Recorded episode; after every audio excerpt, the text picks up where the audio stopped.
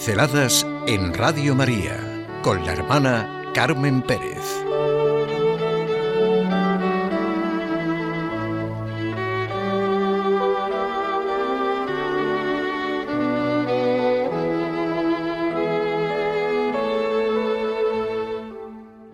Se celebra lo que se vive.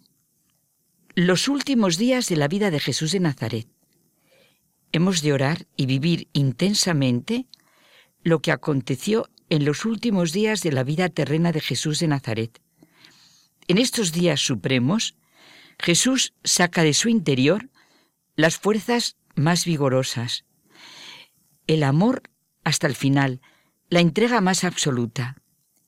Vivimos los últimos días dados por Dios a la naturaleza humana del Hijo de Dios. La omnipotencia del Espíritu Santificador está obrando. Una familia amiga celebraba los 80 años de la esposa, de la madre, de la abuela, de la hermana, de la prima, una preciosa celebración en la que estaban todos confabulados para darle una gratísima sorpresa. Hasta un hijo que estaba muy lejos vino. Todos participaron y todos colaboraron. Por supuesto, los más pequeños, con sus representaciones, dibujos, etc. Todo. Las técnicas modernas también, al servicio del cariño y de la gratitud, al servicio de los ricos lazos de una familia. La preparación fue ya todo un rito, del que nos enteramos los amigos, pero tenía que ser una sorpresa, y todos guardamos estupendamente el secreto. La celebración fue un éxito en todos sus momentos. Las auténticas celebraciones las celebraciones hechas como expresión de los sentimientos más nobles y grandes que hay en el ser humano no se improvisan y se viven con intensidad. Las celebraciones de verdad, no de cumplimiento o de compromiso social, no tienen una pobre medida. Son la vivencia más cercana de la riqueza humana, de la gratitud, de la fidelidad, del cariño, de la generosidad, vamos, de lo que realmente merece la pena en la vida. Son la expresión de lo que se vive diariamente y sirven de verdadero oasis. Pues hablamos de una celebración importantísima, fundamental en la vida humana. Una celebración que va de domingo a domingo, una semana que para los cristianos es santa, sagrada. Evidentemente, me refiero a la celebración de la Semana Santa. Recuperemos el valor de las palabras. Semana Santa. Una semana de una vivencia profundísima. Confiar, rogar, dar, recibir, creer, esperar, agradecer, contemplar, reconocer, vivir intensamente el dolor que redime y salva, gozar, admirarse. Es una semana de humanidad en el más hondo sentido porque abarca todos nuestros problemas e interrogantes, y de divinidad porque lo que vivimos es el amor redentor de Dios a la humanidad, una semana en la que se une la tierra y el cielo, el sufrimiento y la felicidad, el dolor y la alegría. Está sustentada por la conciencia de unos hechos que marcan nuestra vida y destino. Una semana que es el mejor horizonte para contemplar los más grandes acontecimientos que pueden haber sucedido en la historia de la humanidad y que le dan pleno sentido a todo. Una semana de mirar intensa y personalmente a Jesucristo y a María, de vivir la afirmación poderosa de que nuestra salvación es un hecho una medida nueva entró en el mundo desde la encarnación hasta la muerte y resurrección de Cristo.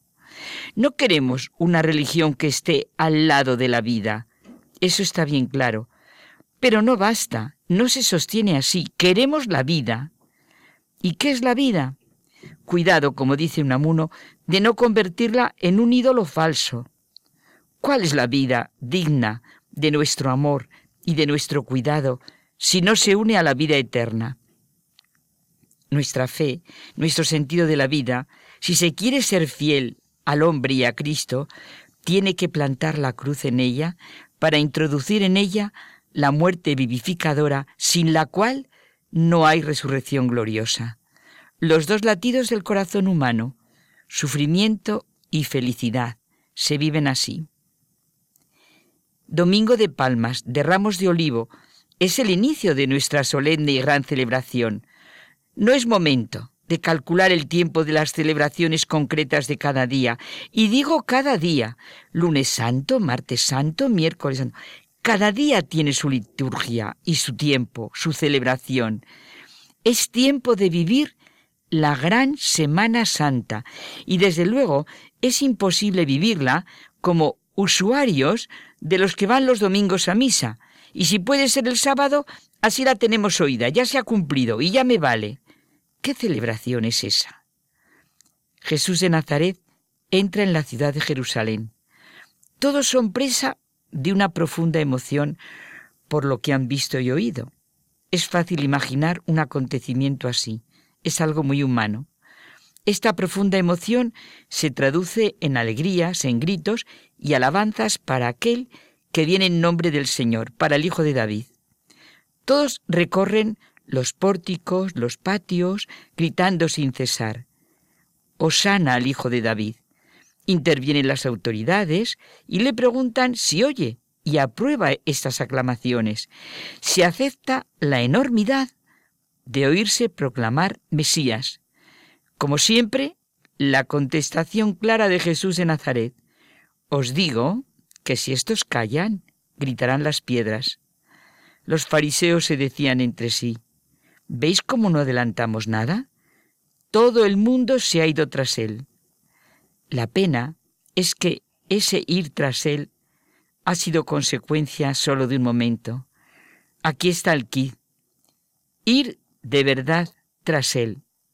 Jesús públicamente se confirma como el Cristo, el Mesías, el Señor.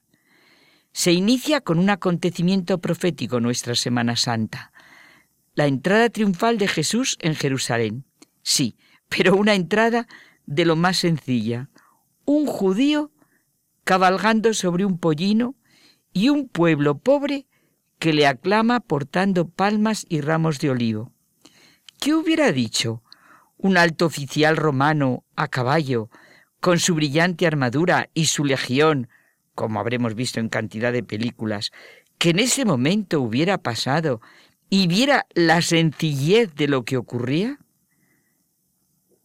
¿Nos escandalizamos de los romanos, de los fariseos, de los que no le reconocieron?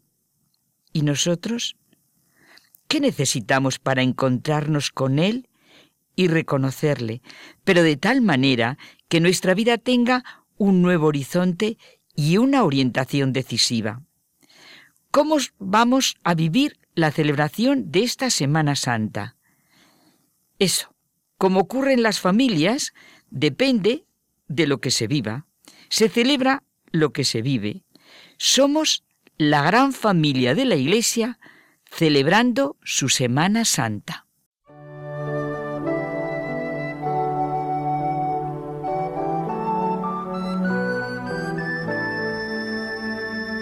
Pinceladas en Radio María con la hermana Carmen Pérez.